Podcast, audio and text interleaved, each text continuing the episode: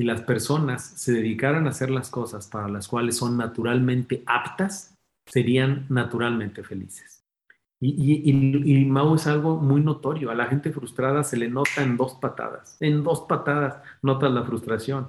Yo veía tanto esto, decía, bueno, si este señor le va muy bien, ¿por qué le habla así a su gente? ¿Por qué le habla así a la gente que colabora con ellos? ¿sí? ¿Por, qué, ¿Por qué no está contento? Pues porque no ama lo que hace, porque simplemente eso le deja lana. Y ojo, la gente que hace las cosas solo por dinero, solo consigue eso.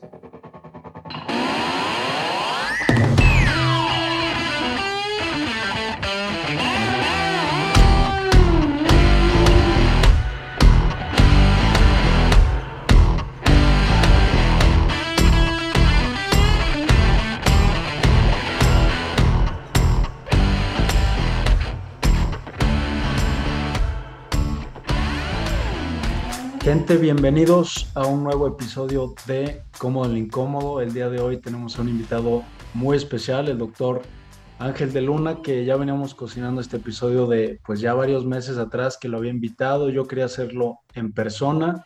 No hemos tenido disponibilidad en el estudio, pero de todos modos pues ya estamos aquí por, por una llamada de Zoom. Entonces, pues bienvenido, doctor Ángel de Luna, ¿cómo estás? Muy bien, muy buenas tardes. Bueno, al fin, al fin ya se hizo esta reunión y bueno, encantado de, poder estar compartiendo este tiempo contigo y con toda la gente que te escucha. Encantado. No, muchísimas gracias, Doc, por aceptar la invitación.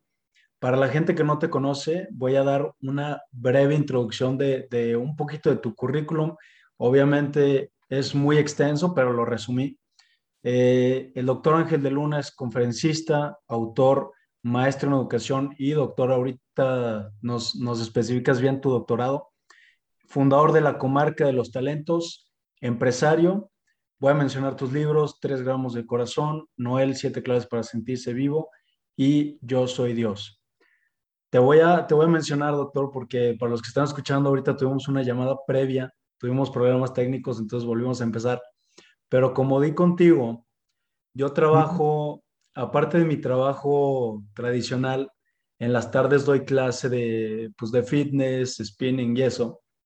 Estaba yo en el estudio y estaba escuchando dos chavas que son mis amigas, de que no, si yo fui con el doctor Ángel ayer, no sé qué, me salí de mi carrera. No, marchi, yo también, y ya me metí otra y dije, a la madre, o sea, está duro, la neta no, no es algo tan fácil, o por lo menos yo así lo veo porque yo, yo nunca lo hice, y yo sabía como a la mitad de mi carrera que como que no, no iba por ahí. Entonces dije, a la madre, o sea, qué tan duro o qué, qué sesión tuvieron, de qué tanto hablaron, que las hizo cambiar de parecer y, y orientarlas bien a lo que sí van. Entonces, primer pregunta, doctor. Me gustaría saber un poquito de tu background, de tu historial de vida y los pasos o los momentos vividos que te llevaron a hacer lo que haces el día de hoy que es pues prácticamente, por lo que he escuchado y el contenido que he consumido tuyo, ayudar a la gente en este momento a encontrar su talento y potencializarlo para que puedan encontrar esa, esa felicidad o ese gusto por lo que hacen, ¿no? Sí, sí. Bueno, Mau, pues gracias, gracias. Bueno, primero te debo decir, está muy interesante eh, pues esta diferencia tan grande de edades. Yo te decía, estoy a punto de cumplir 62 años y bueno, pues rápidamente te diría, hace, rato me decías que en qué consistía mi doctorado. Hice, hice un doctorado, lo terminé hace cuatro años, en ciencias de la educación. Ya había hecho la maestría antes en educación, pero con especialidad en innovación educativa. Y ahí fue donde empecé a desarrollar de lo que te voy a platicar en un momentito más, todo lo que tiene que ver con los talentos naturales, con las inteligencias múltiples de los jóvenes. En pocas palabras, yo me dedico a tratar de ayudar a que los jóvenes descubran su vocación natural. Tengo incluso una frase, que es la frase que acompaña a la comarca de los talentos, ya encuentra tu tribu, las dos empresas que hoy me toca dirigir. Y la frase es la siguiente, si las personas se dedicaran a hacer las cosas para las cuales son naturalmente aptas, serían naturalmente felices. Y es un tema interesantísimo al cual me he puesto a estudiar muy a fondo. Tengo 27 años estudiando el comportamiento humano a fondo. Soy un fanático de la lectura. Tal vez alguien pudiera decir que, hasta es un vicio la lectura para mí, pero bueno, cada quien tiene, eh, para mí me gusta muchísimo. La otra parte, eh, que me preguntaba hace un momento, y que fue cuando hicimos ahora este, este, este nuevo, nueva grabación, me preguntaba amigos de Mau que eh, me decía, bueno, ¿qué, ¿qué tuvo que ver para que tú hicieras ese cambio que hiciste en tu vida? Bueno, yo les comento, yo me dediqué muchos años, 30 años específicamente, a la venta de directorios telefónicos, a publicidad en los directorios telefónicos. Primero trabajé para la sección amarilla 14 años, después me independicé, puse mi propia empresa de directorios telefónicos, se llamó Directel, y la tuve durante, bueno, 16 años, estuve en nueve ciudades de la República, etcétera. Se pudiera considerar que fue una vida empresarial exitosa. Sin embargo, durante todo ese tiempo ya se venía cocinando en mí el gusto por la educación. Había empezado a estudiar una maestría en educación en la Universidad Marista. En ese entonces me, entusiasmó tanto la educación que empecé a ver y dije, bueno, ¿de qué forma se puede uno realmente involucrar en esto, pero de una forma decidida, de una forma radical? Entonces, eh, eh mi último directorio lo edité precisamente en el año 2009 el último directorio. Eh, el directorio se mandaba a hacer en aquel entonces el cierre de contratación, nosotros lo teníamos en marzo. Entonces el directorio se hacía durante el mes de abril. Yo cumplo años el 29 de abril. Entonces dije, híjole, leí hace muchos años un libro de Paolo Coelho que se llama El Peregrino, que está padrísimo, que fue lo que me motivó prácticamente a hacer lo que te voy a platicar ahorita. es algo bien interesante, ¿eh? o sea, como un libro te puede llevar a tener un cambio radical en tu vida leo ese libro por segunda o tercera vez y dije, bueno, yo cuándo me pudiera dar un tiempo de 30 días para hacer el camino de Santiago de Compostela, que es atravesar toda España por la parte de arriba, desde Roncesvalles, desde los Pirineos, en la parte de Francia, hasta Santiago de Compostela, hasta el otro lado de España, arribita de, arribita de Portugal, ¿sí? De donde está Finisterre. El asunto está en que yo dije, yo vivía muy deprisa, Mau toda la vida he ido a prisa, prisa, prisa. Eh, siempre pensé que, la vida era así, que solamente se podían hacer cosas apresurándote por ellas. Y bueno, te puedo decir que no me fue nada mal en ese sentido. Sin embargo, un día me cuestioné, ¿a dónde vas tan deprisa? ¿Realmente a dónde iba tan deprisa cuando la vida ya me, me presentaba un montón de perspectivas que prácticamente es a las que hoy me dedico? Entonces me fui a España para no hacerles el cuento largo, me aventé el camino de Santiago y entonces, bueno, en lugar de hacerlo en treinta y tantos días como el libro, yo lo hice en 28. Y 28 días realmente interesantes. Allá, allá decidí ya no volverme a dedicar a, dedicar a la venta de directorios. Allá decidí solamente dedicarme a dar conferencias, cursos de capacitación y entregarme a la educación. Allá empecé a escribir mi primer libro. Justamente el libro Yo Soy Dios es el que incluso está editado en el año 2010. Ese libro, la primera página, la escribí cuando había salido de, toda la parte de la Cruz de Hierro, eh, que es en, antes de llegar a Ocebreiro, la parte de, de toda la parte de, bueno, la, subes de, de es, es, un, es un pueblo de Justo de la Vega, yo me apellido, mi segundo apellido es de Luna de la Vega, me llamó la atención como de Justo de la Vega hacia un pueblecito cercano, a partir de ahí, antes de subir a la cruz de hierro, que también describe en su libro Pablo Coelho, ahí empecé a escribir la primera página del libro Yo Soy Dios. Entonces, ahí decidí darle un vuelco a mi vida. Al llegar a Santiago de Compostela ya algunas semanas después, llevaba muy claro lo que quería hacer. Llegar, buscar quién se quedara con ese negocio y a darle yo nada más a lo, a lo que realmente había, había encontrado que era mi nueva pasión algunos años antes. Porque, ojo, yo, yo sostengo lo siguiente. Si en un momento dado tú estás viviendo de determinada actividad, determinado trabajo, determinada profesión incluso, no olvides hacer en paralelo algo que verdaderamente ames. Porque ahí es donde está el secreto. ¿eh? El asunto es, no, no, esto no se descubre así nada más. Mira, una vocación primero se descubre, ¿sí? Luego se implementa, ¿sí? Bueno, se asume de tal manera que cuando la implementas, más bien, es cuando dices, yo voy a, yo voy a dedicarme solamente a esto. Y es cuando tienen las agallas para decir, a la porra todo lo anterior. Afortunadamente, como yo te decía hace unos momentos, pues me ha ido bien en lo anterior. Sin embargo, hoy te puedo decir, le puedo decir a la gente que te escucha, de que, bueno, no tiene comparación ni cómo me va ahora, ni cómo me iba antes eh, en relación a, a, lo que hoy disfruto hacer lo que hago. Entonces, bueno, eh, finalmente eso fue lo que cambió mi vida. Un viaje, un libro y el hacerle caso a lo que otros escriben.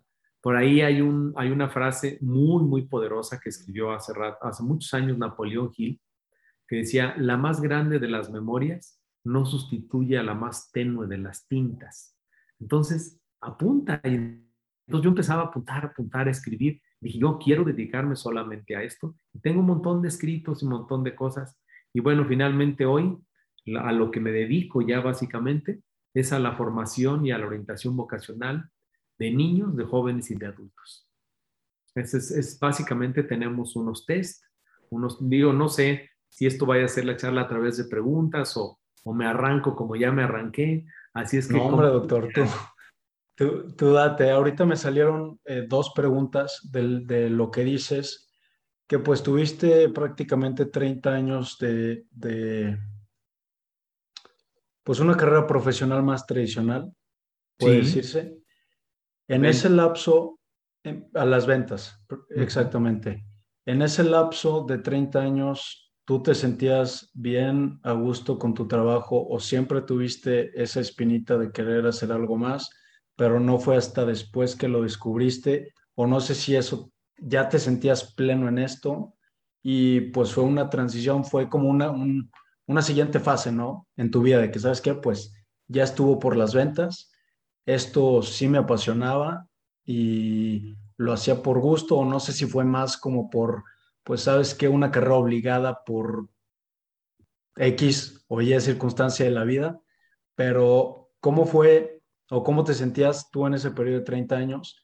Y segunda pregunta, una vez que regresaste del Camino de Santiago, ¿cómo fue que arrancaste tu proyecto? ¿Cómo fue que empezaste a dar con gente? ¿Cómo fue que te empezaste a dar a conocer que tú estabas haciendo o que ya te ibas a dedicar a esto nuevo?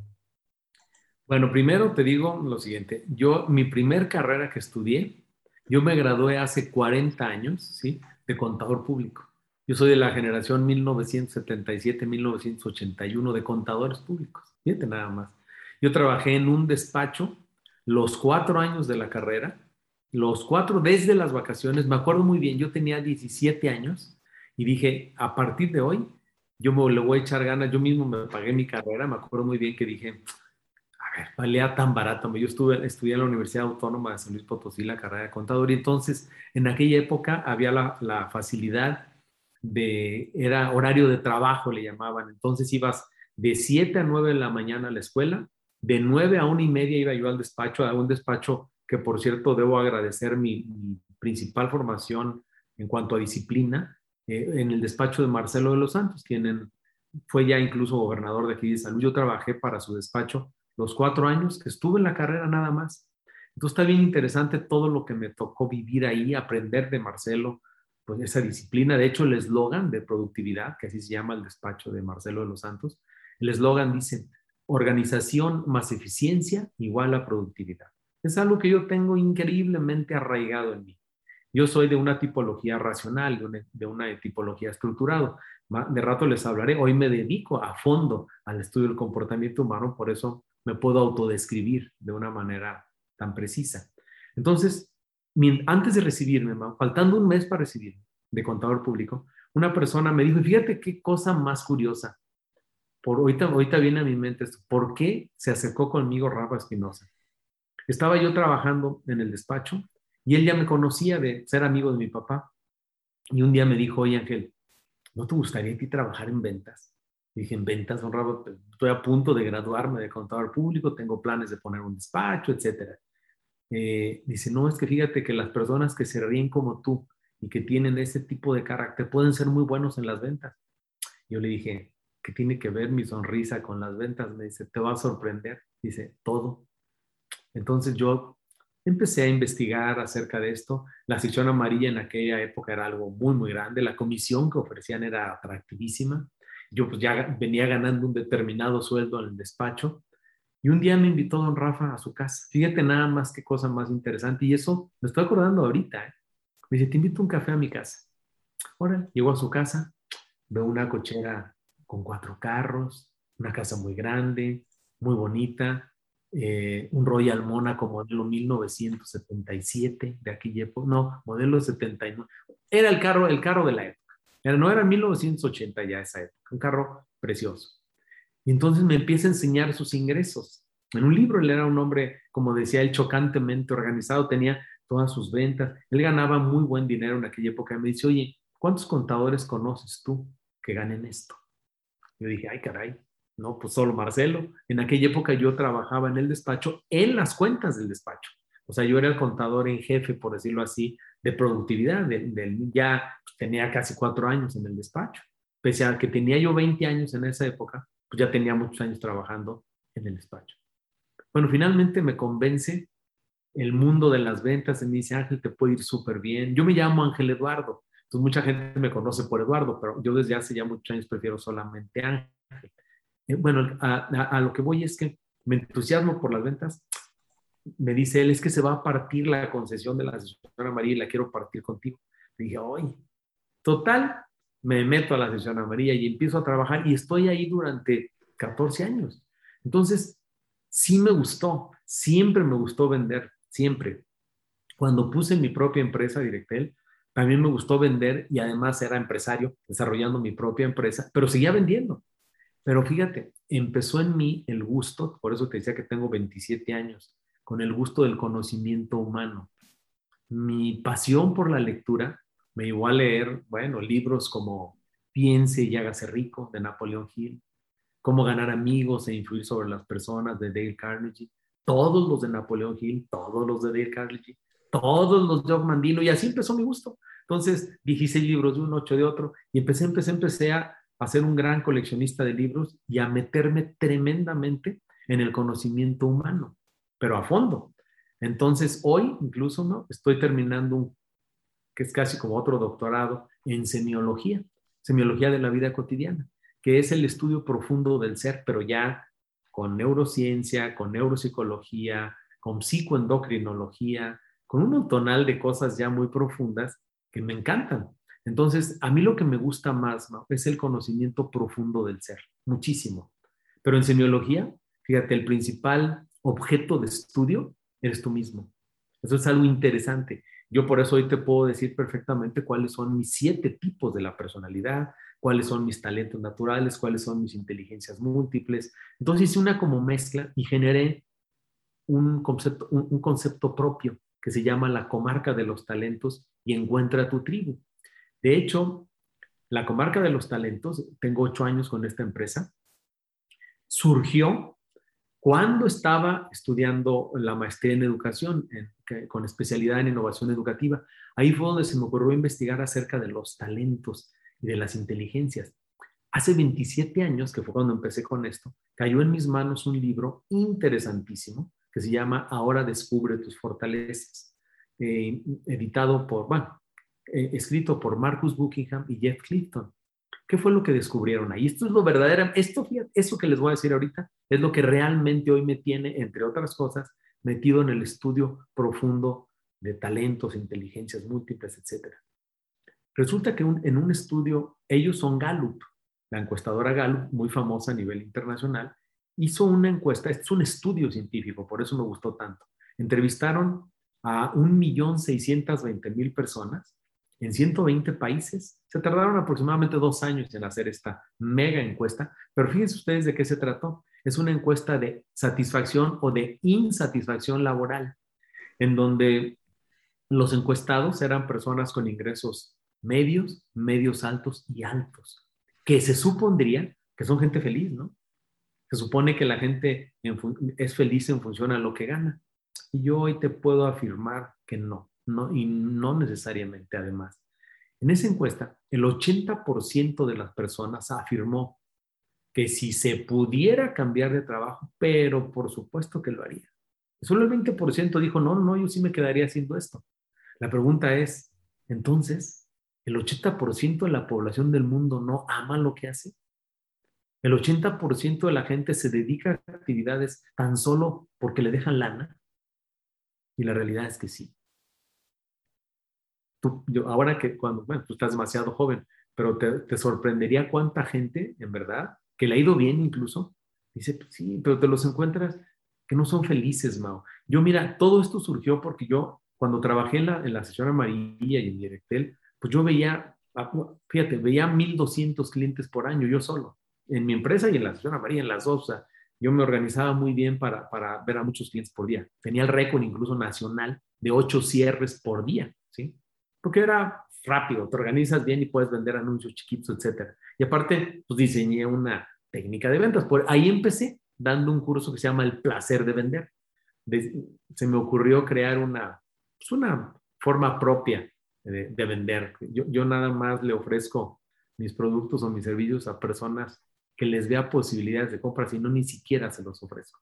Por eso se frustran tantos vendedores. Hoy día 10, ¿y cuántos vendiste uno? Uf, porcentaje de bateo bajísimo, del 10%. Es mejor decir hoy día 3 y, y cerré 3, hoy día 5 y cerré 5. Entonces te da un porcentaje altísimo de bateo. Y eso, bueno, eso es parte de un curso de ventas. Pero ¿qué sucedió en este Inter? Cuando llega a mí ese estudio de Buckingham y Clifton, digo, bueno, ¿Qué pasará con la educación si el 80% de las personas que están ingresando a las carreras supieran esto? O sea, quiere decir que 8 de cada 10 dentro de 15, 20 años ya no van a ejercer su carrera. Hoy el dato es alarmante. A hoy, hoy, en estas fechas pandémicas, estamos hablando de que los jóvenes de primer año de carrera están teniendo una deserción o un cambio de carrera de entre un 20 y un 25% de los muchachos a mí me parece algo alarmante. Y eso es apenas estudiando la carrera. Ahora imagínate cuando salgan y se entreguen a la vida laboral. Esto es algo que a mí me llamó mucho la atención y entonces yo pensé, ¿cómo poder revertir esto? ¿Cómo darle la vuelta a esto y realmente incidir en la educación de México y del mundo? Entonces me dediqué a estudiar educación y esa es la razón por la que estudiando la maestría en educación se me ocurrió, no encontré un, un, pues un medio adecuado para descubrir los talentos naturales. Tú veías por ahí, en, te metías a internet, descubre tus talentos en 10 en 10 preguntas. Pues eso está, digo, no, no les quito mérito a, esos tipos de test. No me puse a hacer un test a fondo. De hecho, toda mi tesis del, del doctorado ya después es la validación científica de mis test, que son para niños de 9 a 12, para jóvenes de 13 a 21 y para adultos. Yo tengo tres tests totalmente validados y científicamente probados. Mi tesis, de hecho, mi asesor de tesis fue un doctor en estadística, que fue el que hicimos todas las pruebas de validación, etc. Pero bueno, el asunto está en que hoy creo que se puede hacer grandes cosas con la educación de América Latina. Hoy, hoy me ocupo de la educación de América Latina. O nuestros test eh, que tenemos hoy se han, se han mejorado de una forma tremenda. Hoy lo que fue la comarca de los talentos, que es el, que lo que le dio origen a todo esto, hoy son dos empresas. La comarca de los talentos, que es 100% mía, y Encuentra tu tribu, que es una empresa en donde ya tengo una socia. Una socia de 30 años. Bueno, 31 años tiene Mariana, mi socia. E, ella hizo todo el aporte eh, desde el punto de vista tecnológico. Hoy tenemos una app, se llama App LST, que ya está aprobada por Google Store, por App Store. Bueno, de hecho, ¿Crees que te pueda presentar un pequeño video aquí de en qué consiste esa app? ¿Dura dos minutos o está muy complicado? No, no, no. O sea, me lo puedes presentar, Doc, pero el, la mayoría de la gente escucha este formato a través de audio. O ah, sea, entonces no Spotify, ajá, entonces a lo mejor puedo, les puedo dejar la liga a tu, a tu Instagram o a la página, algo así, para que la chequen. Ok, no, entonces finalmente lo que les diría es lo siguiente. Hoy, después de todos estos años, eh, bueno, le invertimos grandes cantidades de horas. Es un test que tiene desde su fundación, desde los ocho años ahorita, mucho más de 10 mil horas de software invertido ahí. Entonces, yo creo mucho en la teoría de las 10 mil horas de práctica. No sé si la has oído. De Malcolm Gladwell, que dice, él, él empieza cuestionando en su libro, ¿realmente la práctica hace al maestro? Entonces ahí es donde, si yo te preguntara, ¿tú crees realmente que la práctica hace al maestro? ¿Tú qué me responderías? Pues son, y, te puedo contestar más o menos porque me encanta ese libro, ya me lo leí hace dos semanas otra vez, aquí lo tengo. Y pues ah, es una, es una combinación de muchísimos factores que la mayoría no controlamos. Las 10.000 horas sí te pueden dar esa, esa, ese extra o no, o sea, te vas a ser experto en algo, pero el que llegues a tener éxito, como lo vemos eh, un LeBron James, un Bill Gates, un Steve Jobs, Michael Phelps. ahí ya entran otros factores que no necesariamente solo por tener esas 10.000 horas vas a llegar a ser esa persona. Entran muchísimos factores que la conclusión de ese libro con lo que yo me quedé es que al final del día los fuera de serie no son fuera de serie, sino son personas que pusieron el trabajo y le pusieron las horas, pero alineados con, con oportunidades que les presentó la vida y las supieron tomar, que no, todo, no a todo mundo se les presenta.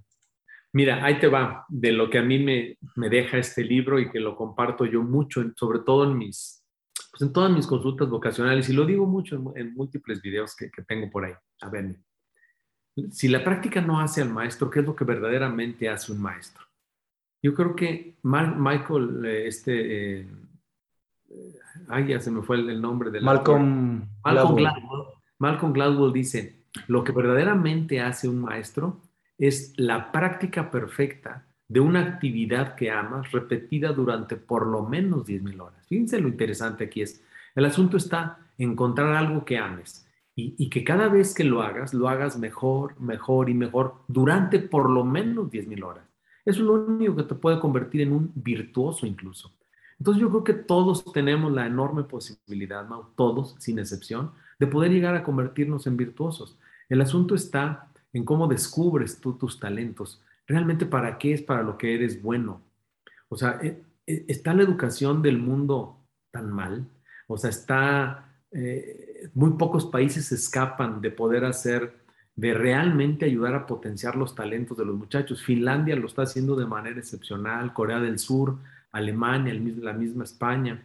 Ya ahora hay algunas escuelas que están poniéndole mucha atención y dedicación a esto. Y no se trata de etiquetar a la gente por el hecho de que conozcan sus talentos, sus inteligencias. Se trata de ayudarlos a potenciar en lo que realmente eres bueno. Me parece una increíble tontería en las empresas, yo fui consultor de empresas durante muchos años, bueno, de hecho lo sigo siendo, que se invierte mucho dinero en tratar de querer hacer buenos a alguien en algo en lo que jamás van a ser buenos. Eso es algo que me, que me parece hasta absurdo y se gasta un montonal de lana en eso en las empresas y en la vida personal también. Entonces yo, yo pienso esto. Lo primero que tenemos que hacer como seres humanos, creo yo, es primero tener lo que yo llamo un PPD, es un propósito personal de vida. ¿Y cómo descubrir tu propósito personal de vida? Bueno, primero hay que decir, bueno, lo que estoy haciendo realmente me gusta. ¿Realmente estoy apto y capacitado para desempeñar esta actividad? ¿O simplemente lo estoy haciendo porque mi papá tiene un despacho de abogados? Entonces alguien tenía que ser abogado como mi papá. Alguien tenía que ser contador como su papá. Alguien tenía que quedarse con la fábrica de muebles del papá. Y entonces, ¿qué sucede? Son de esos montón de clientes a los que yo veía, que los veía siempre pues, con una carota de frustración. Y, y, Mau es algo muy notorio. A la gente frustrada se le nota en dos patadas. En dos patadas notas la frustración. Yo veía tanto esto, decía, bueno, si este señor le va muy bien, ¿por qué le habla así a su gente? ¿Por qué le habla así a la gente que colabora con ellos? ¿sí? ¿Por, qué, ¿Por qué no está contento? Pues porque no ama lo que hace, porque simplemente eso le deja lana. Y ojo, la gente que hace las cosas solo por dinero, solo consigue eso. Eso se los firmo. O sea, no, no necesariamente tienes que trabajar solo por dinero. Pero cuando encuentras una actividad que verdaderamente amas, aquí es donde viene algo como mágico. La abundancia parece acompañarte, fíjate. Se te empiezan a acercar los proyectos, a cerrar negociaciones. Yo como conocí a mi socia, pues en una plática que tuve con su papá. Oye, ¿a qué te dedicas, Santi? No, pues a esto. Fíjate, su papá fue compañero mío en prepa. Él se fue luego al TEC de Monterrey a estudiar y en una reunión de exalumnos del Instituto Potosino me tocó al lado y empezamos a platicar. Finalmente, su esposo es desarrollador de software en Monterrey, ella también. Y dicen, oye, ¿cómo convertimos? Yo dije un día, yo tengo un sueño, así como I Have a Dream de, de Martin Luther King. Y yo tengo un sueño y lo compartí en dos o tres escenarios, en Guadalajara, en Monterrey, en algún otro lugar. Me gustaría que algún día lo que yo hago pudiera convertirse en una app, en una aplicación, para que estuviera en manos de millones de jóvenes, de una forma mucho más ágil. Y mira, hoy nuestra empresa se llama Encuentra tu tribu. La app LST, que está autorizada ya por App Store y por Google Store, ya la pueden descargar en los celulares, pero no se trata de que la gente compre un test. Nosotros tenemos algo bien padre, Mau. Generamos una especie de ecosistema. Yo hago lo que te llevó a mí, o sea, lo que te llevó a que me conocieras tú, Mau, eso que escuchaste en el gimnasio, eh, resulta que yo todos los días doy consulta vocacional. Dura un par de horas. La gente viene conmigo, hace su test de Encuentra tu tribu, hace dos tests. El test de Encuentra tu tribu en donde nosotros les ayudamos a los muchachos a descubrir sus cinco principales talentos naturales y sus tres principales inteligencias múltiples, porque no tenemos un solo tipo de inteligencia, hay siete. Eso lo dice el doctor Howard Gardner en su libro La teoría de las inteligencias múltiples. Eh, bueno, si, si, quieren saber algo más de esto, pues de rato me preguntas y, con mucho gusto les hablo en qué consiste. Pero los talentos son de un servidor, es un estudio de un servidor, son 22 talentos naturales con los que contamos los seres humanos. Entonces yo junté la teoría de los talentos naturales de un servidor con la teoría del doctor Howard Gardner y, todo eso surgió un test. Primero el de Encuentra tu tribu, el de la comarca de los talentos y ahora la app. En la app tenemos una cosa padricísima porque cuando alguien, hace cuenta, si tú quieres venir a consulta vocacional conmigo, lo que tienes que hacer, yo te doy unas claves de, para que puedas hacer tu test de, Encuentra tu tribu, te llegan tus resultados con tus cinco principales talentos, tus tres principales inteligencias. Y después yo te mando otras claves para hacer un test de los siete tipos de la personalidad, en donde ya vas a saber si eres racional, si eres sensitivo, si eres sensible, si eres dinámico, si eres energético o si eres carismático. Imagínate nada más que interesante, no nada más conocer tus talentos, sino talentos, inteligencias y tipo de personalidad. Entonces, todo eso lo hacen los test los muchachos, vienen conmigo y en dos horas yo les doy su horizonte vocacional acorde a lo que yo veo en los test. Te sorprendería los cambios de carreras de muchas personas. He tenido aquí en consulta, tuve un doctor, no voy a decir, voy a despistarte de la ciudad porque es algo que a mí me llamó mucho la atención. Un cuate en tercero de medicina que se entera de mí. Yo hice, había hecho un Zoom con amigos de ellos allá en Monterrey, estoy diciendo la ciudad, y total me dice, me dice, oiga, me gustaría platicar con usted, me mandó un, WhatsApp el muchacho, me gustaría hacer uno de sus tests. Le dije, no, hombre, encantado. Entonces le mandé las claves, hizo los test, los dos test, y luego, eh, eh, luego, ya hicimos el de, las, el de los tipos de personalidad, y cuando yo veo los resultados, le digo, oye, si no es indiscreción, ¿por qué estás estudiando medicina? Me dice, oye, a ver, y si yo estoy estudiando medicina porque mi papá es doctor, porque mi hermana mayor, yo soy el tercero, son mis dos hermanas mayores, pues no quisieron estudiar medicina, entonces, como yo era muy bueno para estudiar, pues de alguna manera mi papá me fue encaminando hacia medicina. Y efectivamente tenía la inteligencia lógico-matemática muy desarrollada, como la tienen muchos médicos. ¿Por qué? Porque son buenos desde el punto de vista coercitivo para estudiar. Pero su inteligencia al 100%, la más alta, era la visual espacial. Y tenía talentos e inteligencias acordes a un arquitecto. Así, se me ocurrió, yo lo vi y dije, ah, aquí tenemos un arquitecto. Le digo, oye, ¿nunca te interesó estudiar arquitectura? en prepa no traías la inquietud, me dice, pero fácil, ¿a poco me salió arquitecto? Le digo, bueno, lo que yo veo aquí es los, los talentos y las inteligencias de un arquitecto. Me dice, Ángel, ¿puedo? Eso fue un miércoles. ¿Puedo irme a San Luis a platicar contigo? Le dije, órale, déjate venir. Se vino a consulta aquí conmigo un sábado. Y aquí pues ya vimos todo el asunto. Imagínate, tener 23 años, llevar, no sé, casi cuatro años estudiando medicina y de repente decir, yo no quiero hacer esto y no sé cómo carambas decírselo a mi papá, que estaba peor. Eso era más el problema que traía él, era cómo le digo a mi papá si yo soy el único, el único que pudiera quedarse ya en estos momentos con esa clínica. Le dije, a ver, vamos a pensar primero en ti y después en tu papá.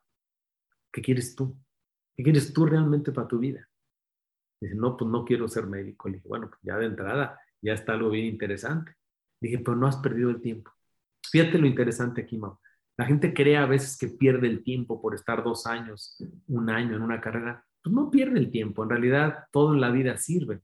El asunto está en que yo le digo a este muchacho, a ver, imagínate, tú con tu inteligencia visual espacial y con el talento, el talento observación tan marcado, ¿no notabas cuando ibas a clínicas, hospitales, que los techos no estaban lo suficientemente altos, que las rampas no estaban bien hechas, toda la parte visual que tú tienes tan desarrollada, ¿no notabas muchas anomalías a determinadas clínicas o hospitales? Dice, uff, de hecho la de mi papá tiene un montón de cosas que se le pudieran cambiar. Le digo, a ver, imagínate tú estudies arquitectura. Para empezar, dentro de cuatro años y medio que salgas vas a tener 27 años y medio. Tampoco va a estar viejo, ¿sí? Nada más que vas a tener una enorme ventaja sobre los demás arquitectos. ¿Achi cuál? Porque tú ya vas a poder hacer una especialidad en construcción de hospitales y clínicas de una manera mucho más fácil y mucho más objetiva. Me dice, wow, bueno, para no hacerte el cuento largo, hace poco me mandó un correo. Me dice, Ángel, es la mejor decisión que he tomado en mi vida. Hoy ya estoy pensando, de hecho voy a hacer una especialidad en construcción de hospitales. Le dije, órale. El asunto, Mau, es que la mayoría de la gente no ama lo que hace él seguramente hubiera sido de ese 80%, tal vez un médico exitoso, yo no te diría que no, porque si tienes inteligencia lógico-matemática, que es la del IQ, pues te facilita estudiar y punto. Y entonces te vas a topar con ese médico osco, serio, que siente que flota, eh, un tanto egocéntrico, que todo eso se lo da precisamente cuando la gente no ama lo que hace, trata de defenderse o ponerse escudos o caretas de éxito, cuando el éxito no necesita proclamarse, eso se nota. O sea, cuando la gente realmente ama lo que hace, en serio, no necesitas andarlo pregonando a los siete vientos, ¿sí? Entonces, como en alguna ocasión dijo alguien, no sé en dónde leí esto, dice, todo lo que de la boca de un hombre sale, del corazón proviene. Y observa cómo muchas personas en su actividad no se expresan con amor, no se expresan con alegría, no se expresan con satisfacción por una razón muy obvia porque no aman lo que hacen. Doctor, te voy a interrumpir aquí rapidísimo. Primer eh, observación, ahorita estoy leyendo un, libro que se llama La ecuación de la felicidad. Está padre, de, de Happiness Equation, lo acabo de empezar. Y toca un punto que estás diciendo, que es que cuál es el primer paso para ser feliz, ser feliz. A nosotros se nos vende la idea de que si estudiamos mucho, vamos a sacar dieces. Si sacamos dieces, buena universidad, buena universidad, buen trabajo, buen trabajo, felicidad. Pero lo que este autor propone es que la ecuación es totalmente al revés. El primer paso es ser feliz. Si eres feliz, se te va a dar un buen trabajo o se te va a dar facilidad de venta, se te va a dar proyectos grandes. El primer paso es ser feliz. Entonces, ¿cómo le haces primero para ser feliz? Y lo que él propone es que, o lo que él dice es que él puede saber, únicamente conoce el 10% de tu felicidad si, si tú le platicas, sabes que yo trabajo en esto, yo soy esto, me casé con esto, tengo tantos años y este es mi, mi patrimonio. El 90% está en la actitud, es lo que dice él. ¿Y cómo ves las cosas tú? ¿Cuál es el lente que le estás poniendo a tu cabeza para ver las circunstancias que se te están presentando independientemente de la situación que estés pasando. Ahora, ¿cómo? Ajá, dime. No, dime, dime, dime, claro. Sí, no, dime, doctor, ahorita te hago la pregunta. Es que mira, yo tengo algo que sustenta todo lo que yo he hecho. Te lo comenté hace rato en una frase. Te dije, si las personas se dedicaran a hacer las cosas para las cuales son naturalmente aptas, serían naturalmente felices. Esa frase, que incluso es mi pregunta de hipótesis de mi, doctorado, yo la, respondo de la manera siguiente. Mira, la felicidad, para empezar, es algo, es mucho más objetiva de lo que la gente cree. La gente siempre dice que la felicidad es subjetiva. No, te sorprendería lo objetiva que es la felicidad. La felicidad es un estado de conciencia. O sea, tú no puedes decirme, tú no puedes decir que eres feliz si realmente no lo eres. O sea, es cómo te sientes. Entonces la felicidad puede ser tan subjetiva como, como tú la veas. Sin embargo, yo creo, y no consiste solamente en, ganar dinero, Mau, consiste en dedicarte a algo que verdaderamente te provoque pasión hacer. Yo conozco muchísima gente realmente feliz y tiene tan poco que digo yo, wow, ¿cómo se puede ser feliz con tan poco? Entonces ahí es donde entra esa frase tan famosa de Henry David Thoreau. Dice, la gente es tan rica o tan pobre en función de las cosas de las que puede prescindir. Y estoy de acuerdo con la teoría que dice este hombre, la felicidad, por supuesto que es algo que, se percibe, es algo que se siente. O sea, la gente no puede aspirar a ser feliz. Eso es como, dice entonces, en el Inter, ¿qué? ¿Vas a ser infeliz hasta que seas feliz? Pues no, por supuesto que no. La felicidad es un, es un instante, es, es cómo te sientes tú, es tu actitud ante las cosas. Mira, es como la clásica definición de problema y de problemática. La gente dice, ah, es que tengo un montón de problemática, de problemas. A ver, primero define qué es un problema y luego define qué es problemática. Te, comparto, un problema es, es el hecho en sí. Un problema es, son para resolverse los problemas. Y las problemáticas son la actitud hacia los problemas. Entonces mucha gente convierte en problemáticas un problema. Por eso está la gente repleta de problemáticas, que son las actitudes ante el problema. Entonces el asunto está en la actitud. Finalmente estoy totalmente de acuerdo en lo que dice el libro que estás leyendo. O sea, cómo ves las cosas es la manera en la que nos va en la vida, hombre. Esto es súper notorio, pero para mí la teoría es que realmente sí puedes ser más feliz o vas a ser más feliz si la actividad a la que tú te dedicas realmente te gusta. Si no te gusta lo que haces, tú nomás dime si vas a ser feliz. No hay manera. Claro, y me, me, cuestiono, doctor, ahorita que, bueno, hace rato que nos platicaste de cómo empezaste primero en tu trabajo de contador, después, de cierta manera u otra, llegaste con, con esta persona que te introdujo a las ventas. Si independientemente del trabajo que hubieras hecho, hubieras sido tú feliz haciendo ese trabajo por la actitud que tú llevabas, porque no sé si existe ese, ese trabajo ideal, no sé si eh, es una búsqueda constante como es igual de esa persona ideal o, o tenemos esta posibilidad de estar experimentando. O sea, a lo que voy es que yo como ya pues ya casi me voy a graduar, sí siento y, y he sentido a lo largo de mi carrera universitaria una presión de encontrar este trabajo perfecto y esto, esta cosa perfecta que me gusta y esto, eso que me apasiona cuando, y, esa presión como que me da miedo el que, híjole, lo voy a encontrar o no.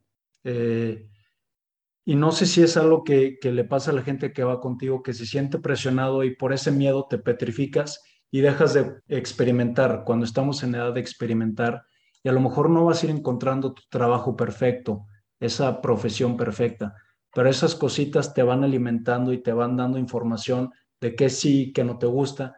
Así es. Y, el problema es que, y es algo que a mí me pasa, es la paciencia. Digo, eh, eh, no sé cuánto me voy a tardar en encontrar ese, esa comarca para mí como fue para ti, pero pues es algo que me inquieta y siento, sí siento cierta presión de, de que tenemos que encontrar esa, ese algo perfecto para nosotros. No sé cómo lo veas tú, si es algo perfecto, si es algo que puedes implementar independientemente del giro del trabajo en el que estés y poquito a poco te vas encaminando a lo que realmente es, es lo tuyo. Sí, fíjate, Mau, me haces una pregunta muy interesante. Conmigo vienen muchos ahora, me han tocado muchos ya graduados, fíjate, ya graduados de medicina, varias personas he tenido graduados de medicina que hacen mis test, vienen a consulta porque tienen una duda, pero de una interrogación del tamaño del mundo. Ya terminaron medicina. Y si ahora, ¿qué especialidad voy a hacer?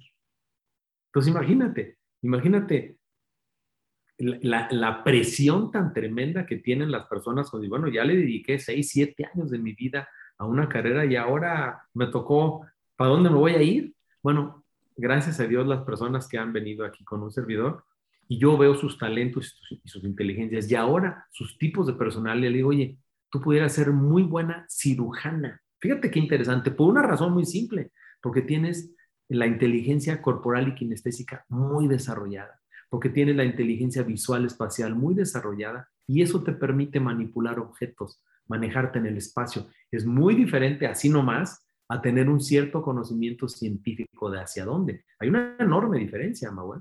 El asunto está en que tiene mucha razón, mira. De hecho, la palabra vocación, la pura palabrita, ya de entrada tiene un, significado bien importante. Viene de vocacio y vocacio significa llamado interno. O sea, la vocación es algo que se siente.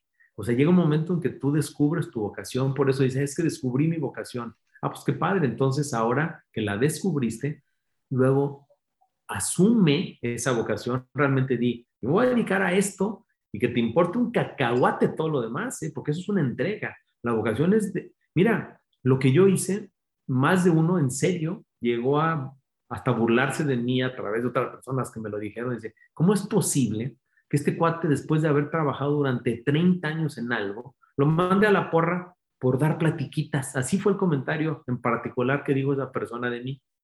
Ni siquiera sabe cuánto se cobra por una platiquita y ni siquiera sabe tampoco qué es lo que hay atrás de todo esto, pero la gente simplemente juzga. Por eso la mayoría de las personas, Mau, hacemos las cosas en función a lo que otros piensen, no a lo que tú piensas de ti. Y ese es el gran problema.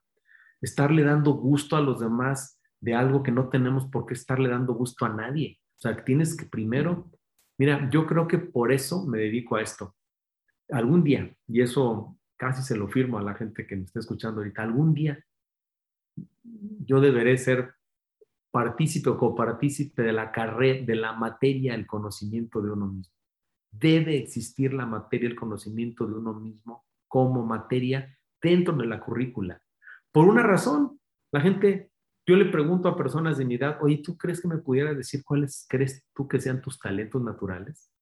Para empezar, confunden talento con destreza y con habilidad y con fortaleza.